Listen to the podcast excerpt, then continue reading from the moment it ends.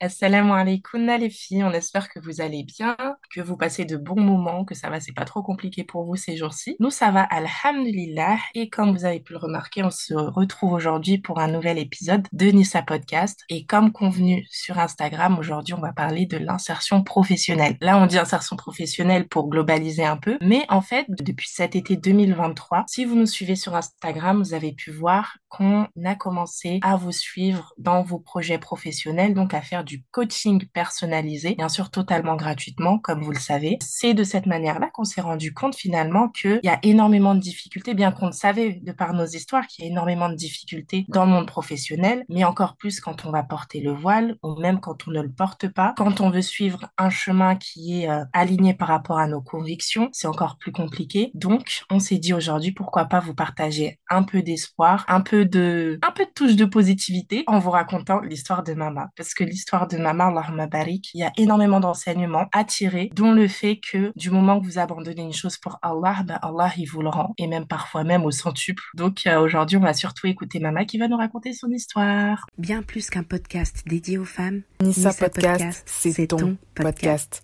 Des histoires de vie, des témoignages, des interventions, des cœurs éprouvés, des conseils aussi personnels que professionnels.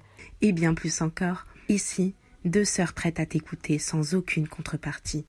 Deux sœurs aussi ambitieuses que passionnées de faits de société. Deux sœurs qui souhaitent qu'à ton tour, tu fasses de tes difficultés la cause d'une force implacable et d'une foi inébranlable. Oui, car Allah ne nous a-t-il pas dit qu'après la difficulté est certes une facilité? Tu es là, nous sommes aussi. Ta voix compte, ton parcours nous inspire. السلام عليكم ورحمة الله وبركاته. درب العفاف لا تخافي. Mama, comment tu vas? Ça va très bien, alhamdulillah, et toi-même? Alhamdulillah, ça va. Est-ce que tu es prête aujourd'hui là pour euh, nous partager un peu de ton histoire? Peut-être plus que jamais parce que c'est vraiment une histoire que j'ai toujours voulu partager parce que nombreuses, nombreuses sont les sœurs qui m'ont fait part de leurs témoignages et qui ont réellement peur de quitter leur emploi parce que voilà, elles sont stables financièrement, elles sont stables euh, dans la société et en fait, elles ont peur de quitter leur emploi pour la religion. Elles ont peur de faire ce sacrifice et en soi, j'ai pas envie de dire que on a le droit de les blâmer pour ça parce que c'est compliqué. J'ai toujours voulu euh, partager cette histoire-là parce que, comme tu l'as très justement souligné, quand tu quittes une chose pour la religion et spécialement pour Allah subhanahu wa ta'ala, bah en fait, Allah, il te le rendra, mais de la plus belle des manières. Est-ce que euh, tu peux nous dire, euh, parce que c'est la personne qui se charge surtout des mails, parce que c'est totalement de ton domaine, pour vous dire aujourd'hui, non, je vais pas spoiler ton métier, mais euh, la personne qui s'occupe surtout des mails concernant le coaching personnalisé, ça va être Mama, Allahumma barik. Et donc, est-ce que tu peux nous dire surtout les problématiques qui ressortent des mails des sœurs? La plupart du temps, les problématiques qui ressortaient beaucoup, c'était les sœurs qui se décourageaient énormément par rapport au fait qu'elles n'arrivaient pas à trouver justement un domaine où elles étaient acceptées en tant que telles, hein, avec leur voile, avec leurs convictions religieuses, et forcément, elles se décourageaient. Elles pensaient que voilà, qu'elles n'arriveraient jamais à trouver un domaine où, elles allaient être pleinement épanouies. Le truc qui m'a beaucoup, qui m'a beaucoup marqué aussi, c'est qu'il y a de tout âge. J'ai, j'ai coaché des personnes qui,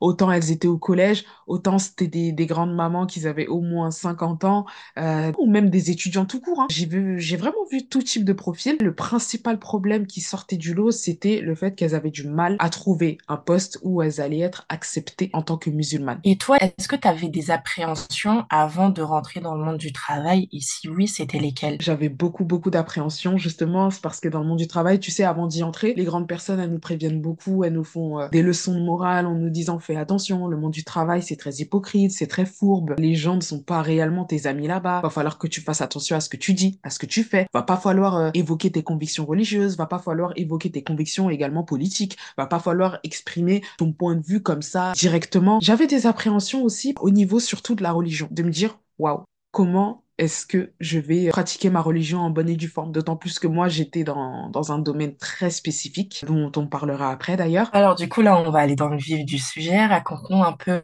euh, déjà ton parcours scolaire pour qu'on comprenne mieux euh, ton parcours ensuite professionnel. Dis-nous un peu euh, comment ça a commencé de ton côté? Alors, moi, de mon côté, parcours scolaire, après mon bac, je me suis lancée directement dans le domaine du notariat. D'ailleurs, mes professeurs m'avaient dès le début déconseillé. Euh, l'une de mes profs de ressources humaines m'a déconseillé. Elle m'a dit, le notariat, c'est un domaine euh, dans lequel je te déconseille d'y aller. N'y va pas, c'est un domaine qui est très fermé, c'est un domaine dans lequel tu ne pourras pas évoluer, c'est un domaine dans lequel tu ne pourras pas t'y plaire. Et à contrario, moi, j'ai ma prof de droit qui m'a soutenue, mais à fond. Elle m'a dit, fonce, t'as rien à perdre, t'as de très bonnes notes en droit, pourquoi tu vas pas y aller? En plus, les deux, c'était mes, mes professeurs principales, donc euh, il y avait une certaine contradiction. L'une, elle me disait n'y va pas, l'autre, elle me disait vas-y, fonce. Donc, j'ai écouté ma prof de droit, j'ai foncé. Donc, je suis allée dans le notariat, j'ai fait un BTS euh, notariat justement. Et c'est là où j'ai réellement, euh, ouais, ma première expérience professionnelle dans le notariat, qui d'ailleurs était très bonne. Donc euh, j'ai pas eu de soucis. J'étais avec une notaire qui était très très bah très sympa. Fallait voir comment elle me elle me traitait bien. Elle me demandait tout le temps maman est-ce que ça va? Elle me laissait jamais seule. Carrément on se voyait même en dehors du travail. Au début ça s'est très bien passé. J'ai commencé en tant que stagiaire. Est-ce que tu peux euh, expliquer pour celle, parce que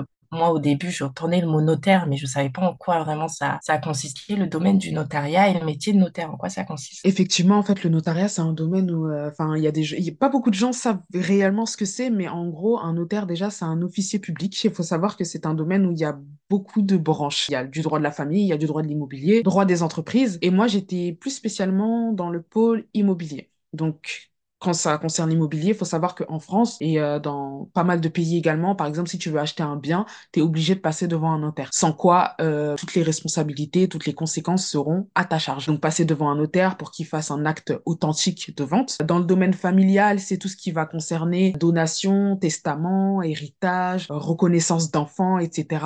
Bon, je vais pas trop m'étaler, m'étaler, mais en tout cas, les deux branches principales, ça va être le droit de l'immobilier et le droit de la famille. Euh, c'est un domaine qui était assez passionnant. Je suis pas allée dans ce domaine-là par dépit. C'est un domaine qui m'attirait vraiment beaucoup. Encore aujourd'hui, d'ailleurs, malheureusement, ou heureusement, je sais pas, mais c'est un beau métier. Parce que l'air de rien, t'en apprends énormément. Comment sécuriser ta vie, comment sécuriser ton patrimoine, comment sécuriser également ta vie matrimoniale, comment toi te protéger face à la justice et face aux autres. Franchement, c'est un très beau métier, l'air de rien. Mais ce sont les personnes qui ont, pour moi, qui ont rendu ce domaine-là fourbe. C'est-à-dire, qu'est-ce que tu as remarqué euh, par rapport aux personnes dans ce domaine? Alors, faut savoir que moi, je l'ai pas remarqué tout de suite. Le jour où je l'ai vraiment remarqué, ça a été quand j'ai été en alternance, ma première année d'alternance. C'est à ce moment-là où j'ai remarqué à quel point ce monde-là était très fourbe. C'est-à-dire que, par exemple, au client, on ne lui dit pas tout. Après, vous allez peut-être me dire, oh, c'est normal, le client, euh, on va pas tout lui dire, sinon ça n'a pas d'intérêt. Mais euh, pour moi, la base dans un domaine professionnel, c'est que tu te dois d'être transparent, mais réellement transparent. Et d'ailleurs, c'est l'une des conditions d'un notaire. hein. Le notaire, il a, il a ce devoir de, de transparence, en fait, de confidentialité, certes, mais de totale transparence. Et malheureusement, dans le notariat, il y a beaucoup de choses que les clients ne savent pas. Et même en interne, c'est incroyable comment tu, tu n'es pas respecté à ta juste valeur. Et vous allez peut-être me dire, mais euh, t'as quitté ce domaine-là. Pourquoi t'es pas allé dans une autre euh, dans une autre entreprise tout simplement? En fait, t'as l'impression que c'est partout pareil. Autour de moi, quand j'entendais le témoignage de mes camarades, on avait tous le même discours en se disant on n'est pas respecté. Et ce n'est pas parce qu'on est alternante, bien sûr, parce qu'il y avait d'autres personnes dans mon entreprise qui n'étaient pas alternantes et qui n'étaient pas du tout respectées à leur juste valeur. Pas du tout. C'est-à-dire que d'abord c'est le client, d'abord faut faire du chiffre et ensuite les salariés, on, verra ensuite après ce qu'on fait des salariés. Et il y a aucune reconnaissance, aucune. C'est-à-dire que toi tu te tues à la tâche, tu fais du, allez, peut-être du 9h, 22h au bureau non-stop, tu ne seras pas reconnu à ta juste valeur. J'avais des collègues qui restaient jusqu'à euh, parfois 21h à côté de leur bureau, tu voyais qu'elles avaient des dossiers qui dépassaient même parfois leur taille. C'est incroyable, mais vraiment, t'es comme un robot. Et j'oublierai jamais, euh, donc ma, ma prof de droit qui, elle, elle a été notaire, donc euh, pendant plus de 20 ans, et qui sans cesse ne faisait que nous raconter son témoignage dans le notariat. Donc pour vous dire à quel point ce n'est pas parce que nous, on était jeunes et qu'en fait on était naïfs dans le monde du travail, qu'on se disait, bon, euh, le notariat c'est un domaine de requin, on se fait pas assez euh, respecter parce que voilà, on est jeune, parce qu'on n'a pas beaucoup d'expérience, mais quand t'as une prof de droit qui a plus de 20 ans et encore en tant que vraie notaire, hein, elle a été nommée par, euh, par arrêté euh, du garde des Sceaux, par donc ministre de la Justice, qui nous raconte son témoignage. Elle en a vu des vertes et des pas mûres et j'oublierai jamais le jour où elle nous a dit, vous savez, le notariat, c'est soit j'y laissais ma vie, soit euh, je reprenais une vie normale. Entendre ça de la bouche d'un adulte, c'est terrible parce que là, on se dit, ah ouais, quand même, le notariat, t'as vraiment aucune reconnaissance et en particulier cette prof de, ma prof du coup, ancienne notaire, qui euh, clairement, elle avait plus de vie.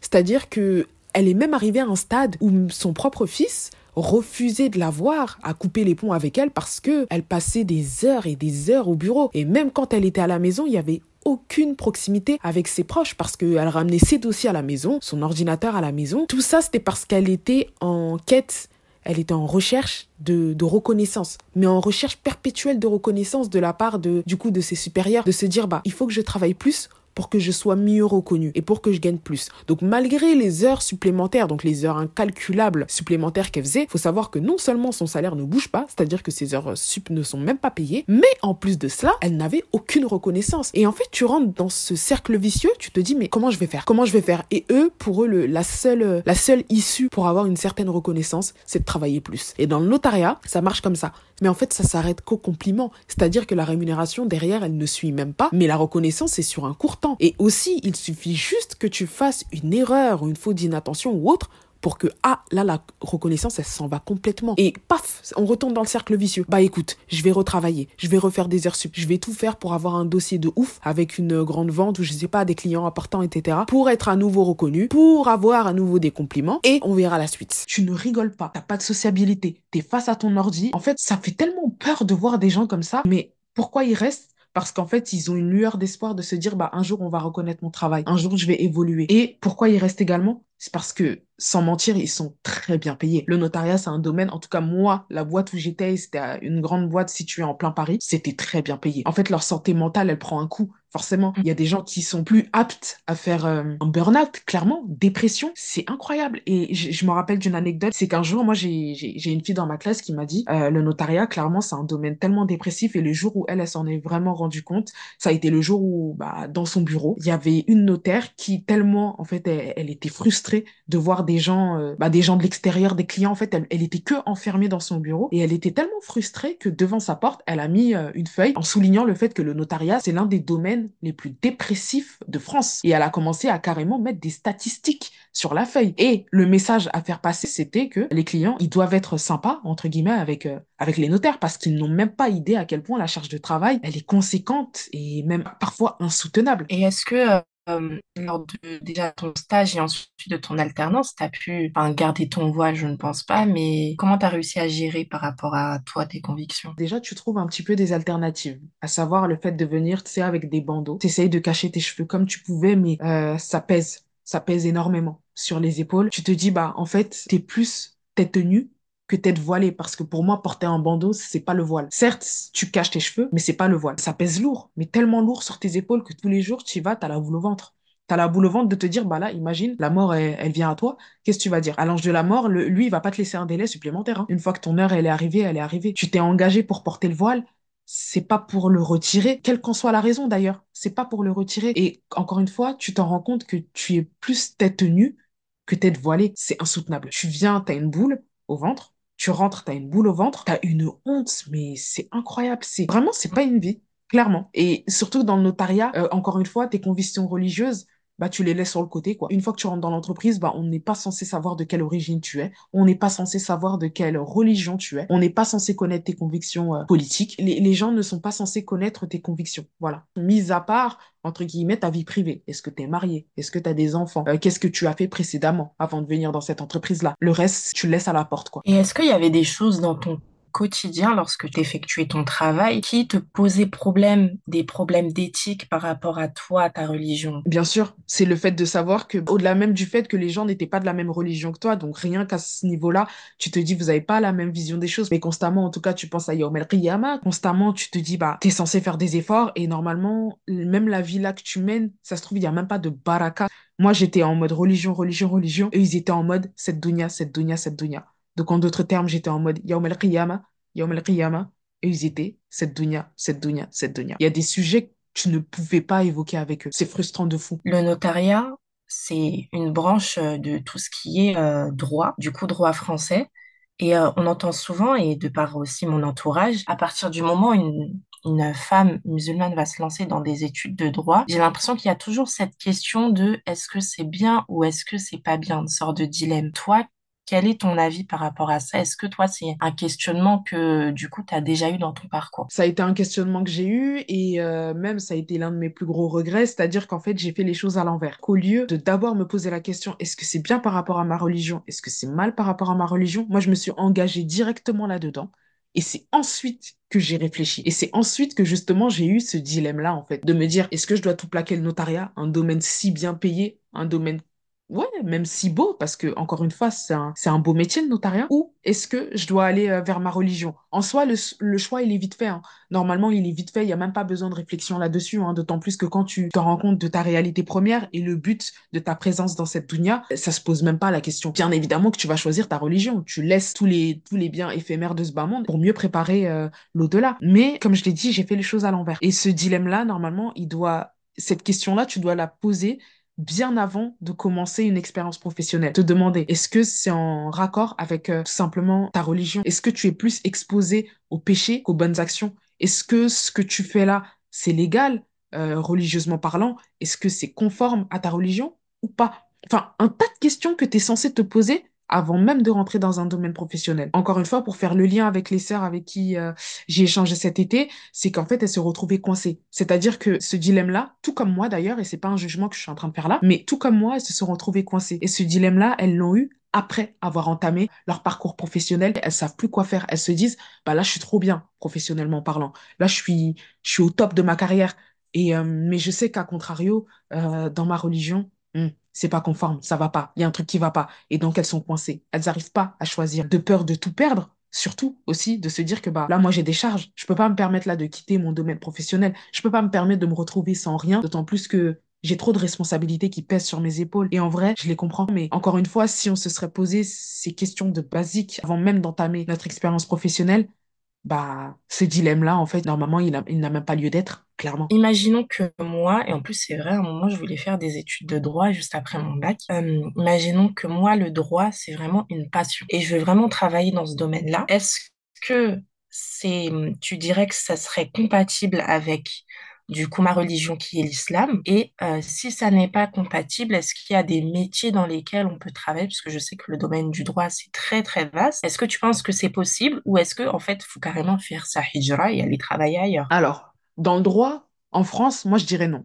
Il y a, y tellement de métiers en droit. euh, il y en a beaucoup, mais la plupart des métiers que tout le monde veut, à savoir avocat, euh, agent immobilier, euh, notaire, par exemple aussi. Enfin, il il y, en a un tas, mais ça, ce sont vraiment les trois principaux métiers qui reviennent le plus. En France, c'est très compliqué. Parce que rester avec ton voile, faire tes cinq prières à l'heure, pouvoir parler de religion comme ça et constamment, voilà, caser des rappels, franchement, c'est tellement tabou la religion en France que ça va être très difficile. Vraiment, ça va être compliqué. Mais à l'étranger, oui. Mais moi, d'ailleurs, c'est ce que je me suis dit. Hein. Je me suis dit, le notariat, stop. Pas en France. Ailleurs, oui, mais pas ici. Parce que j'ai pas envie de faire passer mes convictions religieuses après les convictions du notariat, les valeurs du notariat. Il en est hors de question. Quand tu t'es retrouvé face à ce dilemme, donc l'exercice de ton métier face à ce que te recommande l'islam, est-ce que c'est à ce moment-là que tu as souhaité te réorienter, parce que du coup, je spoil un peu, tu t'es réorienté par la suite, ou est-ce que c'est un moment plus tard où tu t'es dit, il faut que je cherche autre chose? Avec le recul, je me dis que j'étais vraiment dans le déni. Comme dans chaque domaine professionnel, il y a des hauts, il y a des bas, et euh, vous n'êtes pas sans savoir quand même que les choses se corsent encore plus, surtout quand tu es musulmane. Que tu sais qu'en fait, en ton âme et conscience, tu dois constamment ordonner le convenable et interdire le blâmable. En tant que femme, tu ne dois pas être exposée, tu dois cacher ta aura, tu dois être honnête et même un tas d'autres choses. Et ça, t'as pas d'excuse pour ne pas être comme ça. En tant que musulman, ça, c'est la base. Moi, comme je te l'ai dit, j'étais, je pense, dans un déni. Avec le recul, je suis en train de me dire que ouais, t'étais dans un déni. Tu savais que c'était un domaine où tu ne pouvais pas pratiquer constamment ta religion. Et même, même les petits efforts que t'es en train de faire, c'est trop peu. C'est mieux que rien, c'est vrai. Mais j'étais pas satisfaite. Et sur le long terme, ça, c'est, c'est pas possible. Tu peux pas tenir comme ça. Et donc, euh, ce dilemme-là, il m'est venu après trois ans. Au bout de trois ans, donc euh, pendant toutes ces trois années, j'étais dans le notariat. À la fin, je me suis dit, c'est trop. Ça devenait de plus en plus lourd. J'étais pas satisfaite. J'avais l'impression d'être hypocrite envers la religion. Et carrément, moi, j'ai j'ai des sœurs autour de moi et même moi mes propres sœurs, je me sentais même pas légitime à leur demander de porter le voile, sachant que moi-même quand j'allais dans un domaine professionnel, je le retirais. Et ça, ça pèse lourd parce que le voile déjà c'est une obligation. Et comment moi je vais regarder mes sœurs droit dans les yeux en leur disant bah portez le voile, alors que moi-même je le porte, je, le retire en fait de temps à autre entre mes expériences professionnelles, etc. Et non, je me sentais pas légitime et il y a ce sentiment terrible d'hypocrisie en fait qui imprégnait mon âme. C'était horrible. À la fin de mon alternance, je me suis dit, j'ai deux options. C'est où je reste dans le notariat et je continue à faire mes péchés, chose qui pour moi était inconcevable, où je me réorientais dans un domaine où, on allait m'accepter tel que je suis. Parce que je voulais pas, moi, me casser la tête à faire des études, parce que l'air de rien, les études, euh, pareil, c'est éprouvant. Seuls les gens qui ont fait de longues études, là, ou même des, des cours, de courtes études, peuvent savoir à quel point les études, c'est un casse-tête sans nom. T'es censé être obligé de, de réfléchir, d'être régulière, de faire tes devoirs, d'être sérieuse en classe, d'être euh, ponctuelle. Mais je voulais pas, moi, me casser la tête à faire des études pour ne pas être acceptée à ma juste valeur dans un domaine professionnel. Je voulais penser à moi, je voulais penser à ma religion, je ne voulais pas oublier la raison pour laquelle, à la base des bases, j'étais dans cette dunya. Dans mon entreprise, même si, bon, j'avais de problèmes avec personne en soi, hein, mais le fait que hmm, je savais que j'allais pas pratiquer correctement ma religion, surtout le sujet même de l'islam, de la religion tout court, mais spécialement de l'islam, c'était tellement tabou que je me suis dit, hmm, hmm, tu vas pas, tu vas pas y arriver tu ne vas pas y arriver. Et dans ce que tu es en train de faire, c'est vrai que tu gagnes très bien ta vie du haut de ton âge. hein. Même l'argent que tu gagnes, ça n'a même pas de baraka dedans. Tu n'as même pas la baraka d'Allah subhanahu wa ta'ala. Toi qui, qui poses ton front au sol cinq fois par jour, tu es dans un déni et tu sais très bien que l'air de rien, t'as pas la baraka d'Allah subhanahu wa ta'ala. Donc tu fais quoi? Tu restes ou tu quittes? Moi, je me suis dit, je renouvelle pas mon contrat, je pars tout simplement. Je préfère être bien en mon âme et conscience et savoir que ce que je gagne, ben, c'est de l'argent licite, que ma présence au sein d'une entreprise, elle est bénéfique et qu'elle n'est pas contradictoire à ma religion. Tu peux pas réussir en, restant dans un domaine où t'es loin de ta religion. Tu, tu ne seras que égaré et plus le temps passe, plus bah ton cœur il s'endurcit et t'as l'impression même que t'as un voile sur tes yeux qui, qui devient de plus en plus important qui t'empêche même de, de te rapprocher de ta religion, qui t'empêche même de voir les signes. Et je me suis dit, avant que je tombe dans l'ignorance, il vaut mieux que je parte. Et c'est ce que j'ai fait. Je suis partie sans me retourner. Et j'ai eu aucun regret. Mais quand tu as décidé de, de ne pas renouveler ton contrat, est-ce que tu avais déjà quelque chose, un plan B, ou tu t'es dit, bon, écoute, Qadar Allah, j'y vais, je saute, on verra bien ce que je ferai après. Sincèrement, non, aucun. Faut savoir que euh, je suis partie vraiment comme ça. hein. Bon, je suis restée sérieuse, hein, bien évidemment. Je suis restée jusqu'à la fin de mon contrat, etc. J'avais parlé avec mon employeur. Mais euh, pour moi, ma décision, elle était faite. Et je l'ai, je l'ai faite savoir correctement. Et j'ai réfléchi. Je me suis dit, qu'est-ce que tu peux faire? Qu'est-ce que tu aimes? Qu'est-ce que tu n'aimes pas? J'ai commencé à me poser et faire euh, une véritable introspection. Et je me suis dit, bah, fais le tri. Il faut savoir que moi, avant d'être dans le notariat, j'ai passé mon bac en ressources humaines. Et je sais que j'avais beaucoup, beaucoup aimé ce domaine-là. J'aimais bien tout ce qui était conseil, tout ce qui était recrutement, tout ce qui était formation, le contact réellement humain, de humain à humain. Dans le notariat, tu l'as, mais parfois, c'est même pas sincère. En fait, tu, c'est juste une façade et euh, le notaire, il a, il a vraiment ses intérêts. Le client, il vient tout naïf comme ça en pensant que voilà, le notaire, il va l'aider. Oui, il va l'aider, mais ça, ça coûte un prix parfois qui n'est pas qui n'est même pas raisonnable en fait. Et c'est pas juste tout simplement. Enfin en tant que ouais que responsable de ressources humaines ou même quand tu travailles dans les ressources humaines tu as vraiment cet aspect-là humain. Tu vas pas mentir à l'humain qui est en face de toi. Tu vas lui dire la vérité. Tu vas l'aider à progresser. Et je sais que j'avais beaucoup beaucoup aimé ça. T'aimais bien les ressources humaines. Pourquoi tu veux pas te lancer dans ce domaine-là? Sachant que tu sais en plus que c'est un domaine qui est quand même beaucoup plus ouvert que le notariat. Donc là j'ai commencé à, à postuler à revoir tous mes CV toutes mes lettres de motivation. Et encore une fois, je voulais mettre à profit bah, les diplômes que j'ai eus, tout simplement. Et malgré que j'avais bah, des diplômes en, droit, j'avais aussi mon bac en ressources humaines. Donc ça, pareil, même celui-là, là, qui était lointain, je voulais le, re- le rentabiliser. Donc je me suis dit, bah, Vas-y, lance-toi. Faut savoir que aussi euh, pendant ma première année d'alternance, en fait, c'était un double diplôme, enfin un double un double cursus, c'est-à-dire que c'était spécialisé et dans le notariat et dans les ressources humaines. C'était un double entre guillemets un double un double diplôme. Donc je me suis dit bah écoute, là t'as ton diplôme, j'ai réussi à l'obtenir, alhamdoulilah, faut que tu le rentabilises. Et donc je me suis dit bah vas-y, postule dans les ressources humaines.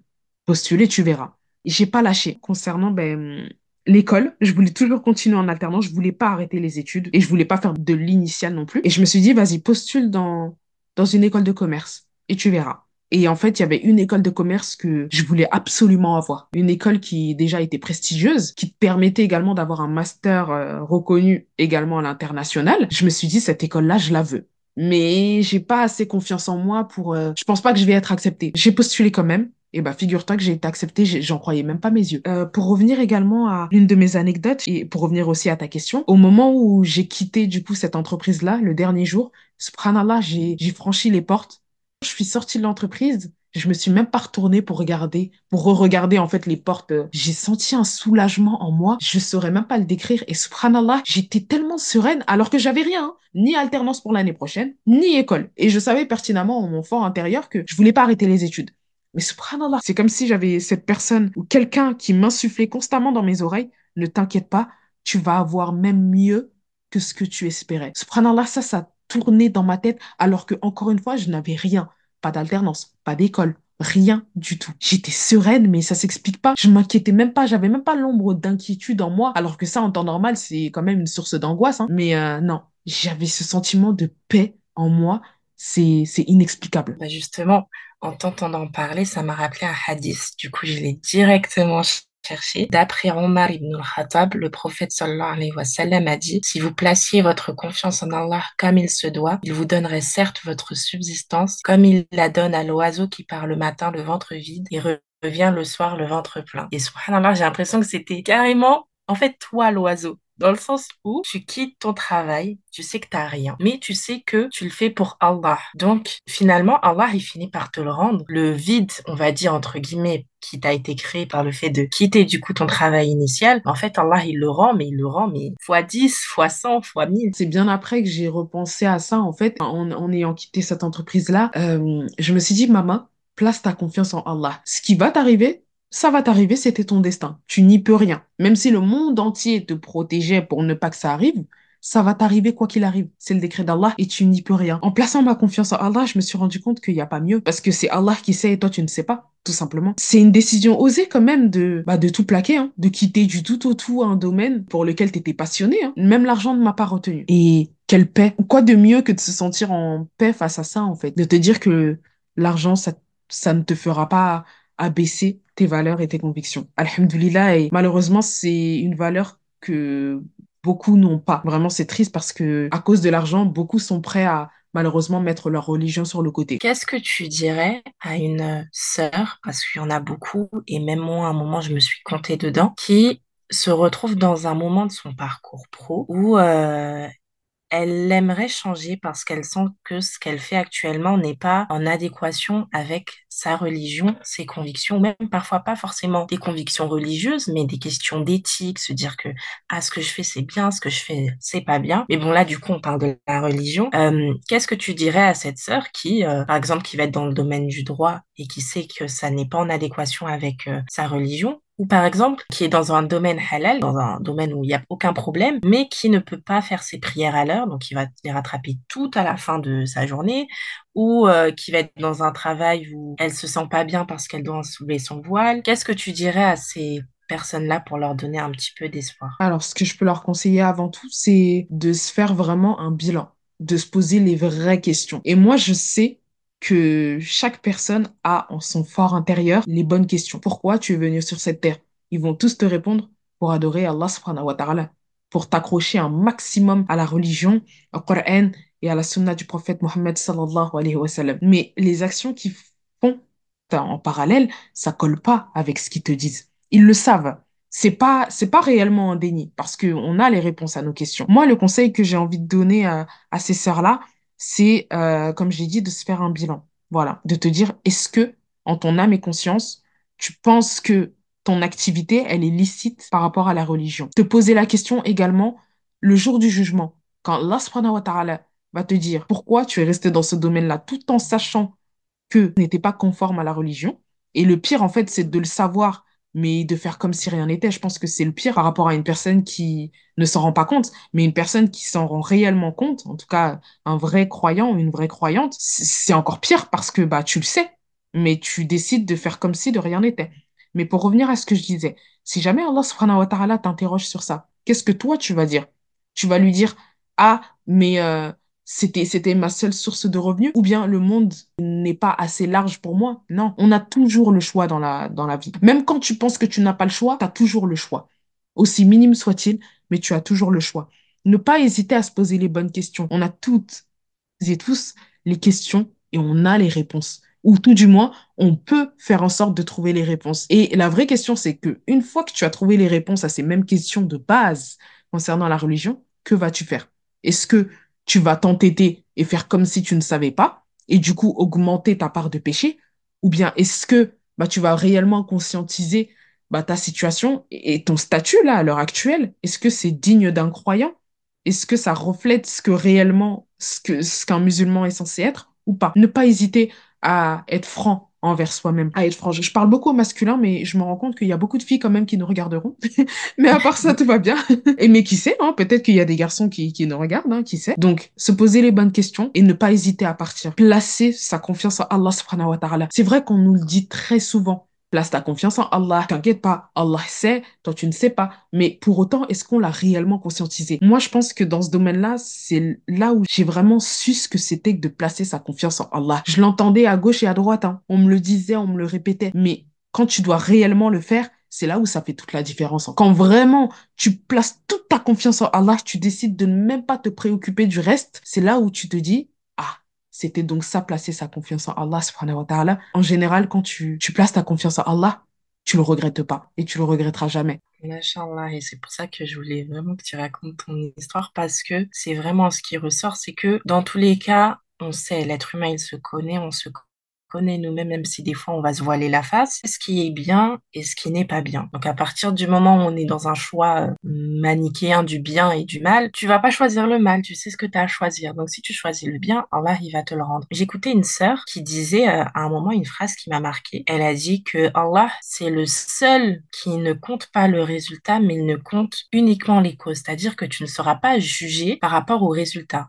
mais seulement par rapport à tes efforts à toi. Qu'est-ce que toi tu as fait pour te sortir de cette situation? Quels efforts tu as mis en place? Quelles euh, choses, quelles décisions tu as prises? Et par rapport à tes efforts, ben Allah, lui, il va te donner un résultat, un résultat que tu espérais ou que tu n'espérais pas, mais dans tous les cas, le résultat, il n'incombe pas à toi, c'est Allah qui le détient. Donc en soi, c'est à nous de prendre la décision de quitter ce travail ou ne serait-ce qu'en chercher un autre. C'est très compliqué aussi quand tu es dans une situation financière où tu peux pas te le permettre. Mais euh, ce que je veux dire, c'est rester dans un travail, par exemple, pendant 20 ans, 30 ans, un travail qui ne te permet pas, par exemple, de faire tes prières, tes cinq prières à l'heure. Aucune, tu peux la faire à l'heure et tu rattrapes tout le soir pendant 20 ans. Et pendant 20 ans, tu vas pas chercher d'autre travail.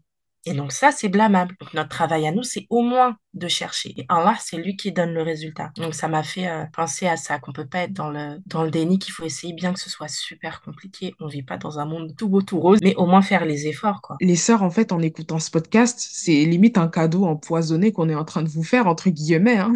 Je mets des guillemets parce que là, au moins, ça va vous permettre de conscientiser, bah, le domaine professionnel dans lequel vous êtes. Et euh, j'attire quand même un petit peu l'attention de, de ces sœurs-là. Bah, encore une fois, les questions, vous les avez, les réponses aussi. Au moins, à défaut de ne pas avoir les réponses à vos questions, bah, sachez que vous avez ce devoir-là d'aller trouver les réponses. Et que le fait de fermer ses oreilles, fermer ses yeux, bah, ça ne va pas arranger parce que c'est encore pire. Là, vous refusez d'aller chercher la vérité. Et en fait, c'est, c'est encore plus blâmable. C'est pour ça que je dis que ce podcast-là, c'est limite, ouais, un cadeau empoisonné. Ça va vous permettre, en tout cas, on l'espère, d'ouvrir euh, vos yeux, votre conscience également. Voilà, il faut. Il faut se, se mettre la vérité en face. Il faut pas avoir peur de, de tout plaquer. Bien que votre situation professionnelle, elle soit bien. Bien que vous soyez au top de votre carrière. Bien que vous gagnez très bien votre vie. Vous arrivez à subvenir aux, aux besoins de votre famille et même aux besoins des autres, sans, sans compter. Est-ce que dans ce que vous faites, il y a la baraka d'Allah subhanahu wa ta'ala? N'est-ce pas même la baraka d'Allah subhanahu wa ta'ala qu'on recherche dans ce bas monde?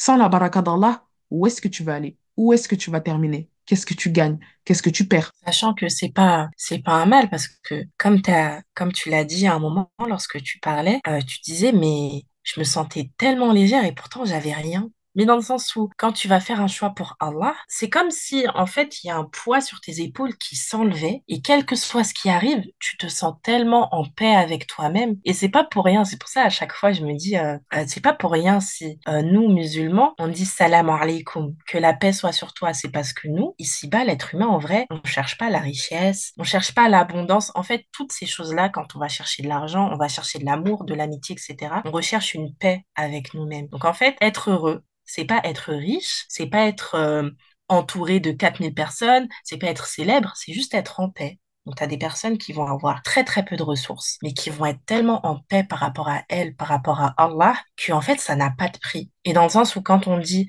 de euh, de faire les causes, etc., pour changer de domaine, se remettre en question, c'est pas pour punir, parce que Allah, quand il nous dit de faire une chose, c'est pas pour nous punir, c'est pour nous, c'est pour notre bien. Donc, c'est surtout pour nous-mêmes et c'est pour vous les filles, dans le sens où on ne sera heureuse ici-bas que lorsqu'on aura atteint ce niveau de paix. Et pour être en paix, il faut agir comme Allah nous a dit de le faire. Donc en soi, c'est un cadeau empoisonné. c'est un cadeau empoisonné parce que c'est dur de... Bah, il y a un effort à fournir. Donc c'est dur pour le cœur. Mais après, la finalité, elle est juste trop belle et ça n'a pas de prix.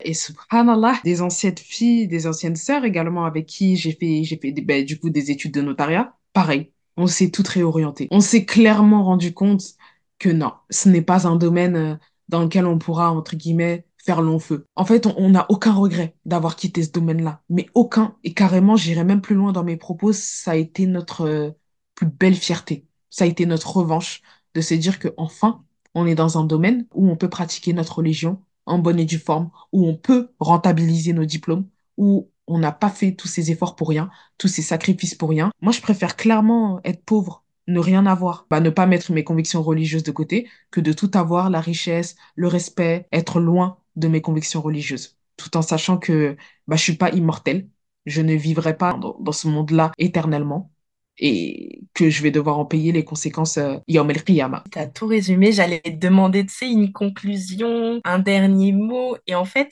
de source, machallah, tu l'as fait. Ben, merci de nous avoir raconté parce que c'est vrai que je me suis rendu compte d'un truc et c'est une volonté qu'on a prise, c'est genre de rester dans l'anonymat donc, on va plus parler de vous, les filles, que de nous. C'est ce qu'on souhaite, c'est aussi vous aider dans vos épreuves, etc.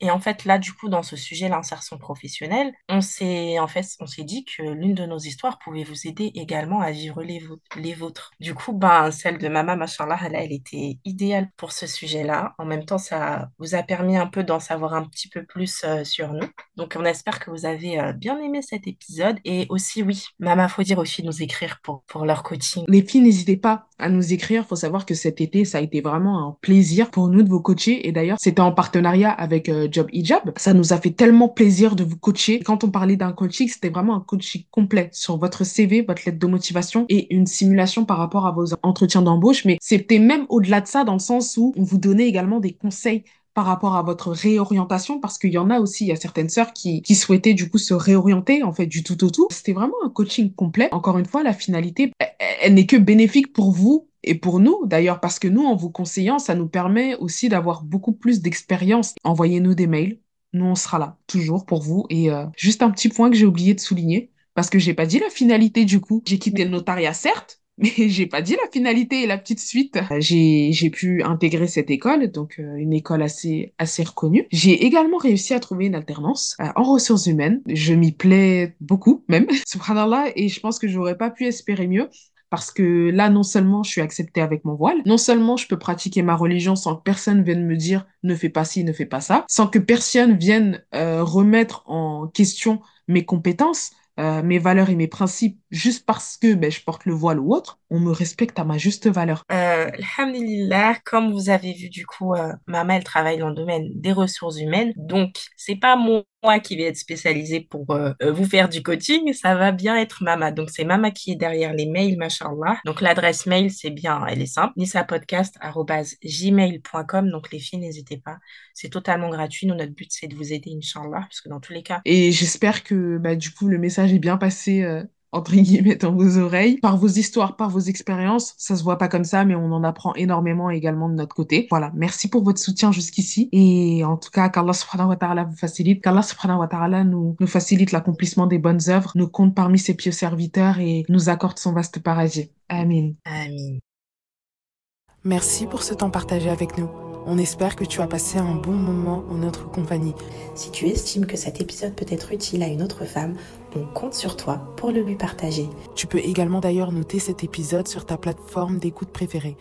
Ta voix compte. Alors si tu souhaites nous partager une épreuve ou un bonheur qui a marqué ta vie, tu peux nous envoyer ton témoignage par mail ou bien pourquoi pas nous raconter ton histoire de vive voix dans un prochain épisode. Car oui, Nissa Podcast reste la voix des femmes qui s'écoutent et s'entraident. Cet épisode prend fin ici. Mais notre relation, ma sœur, continue d'exister. Alors on reste à ton écoute, comme toujours. Prends soin de toi et n'oublie surtout pas une chose. Allah, Allah est avec toi.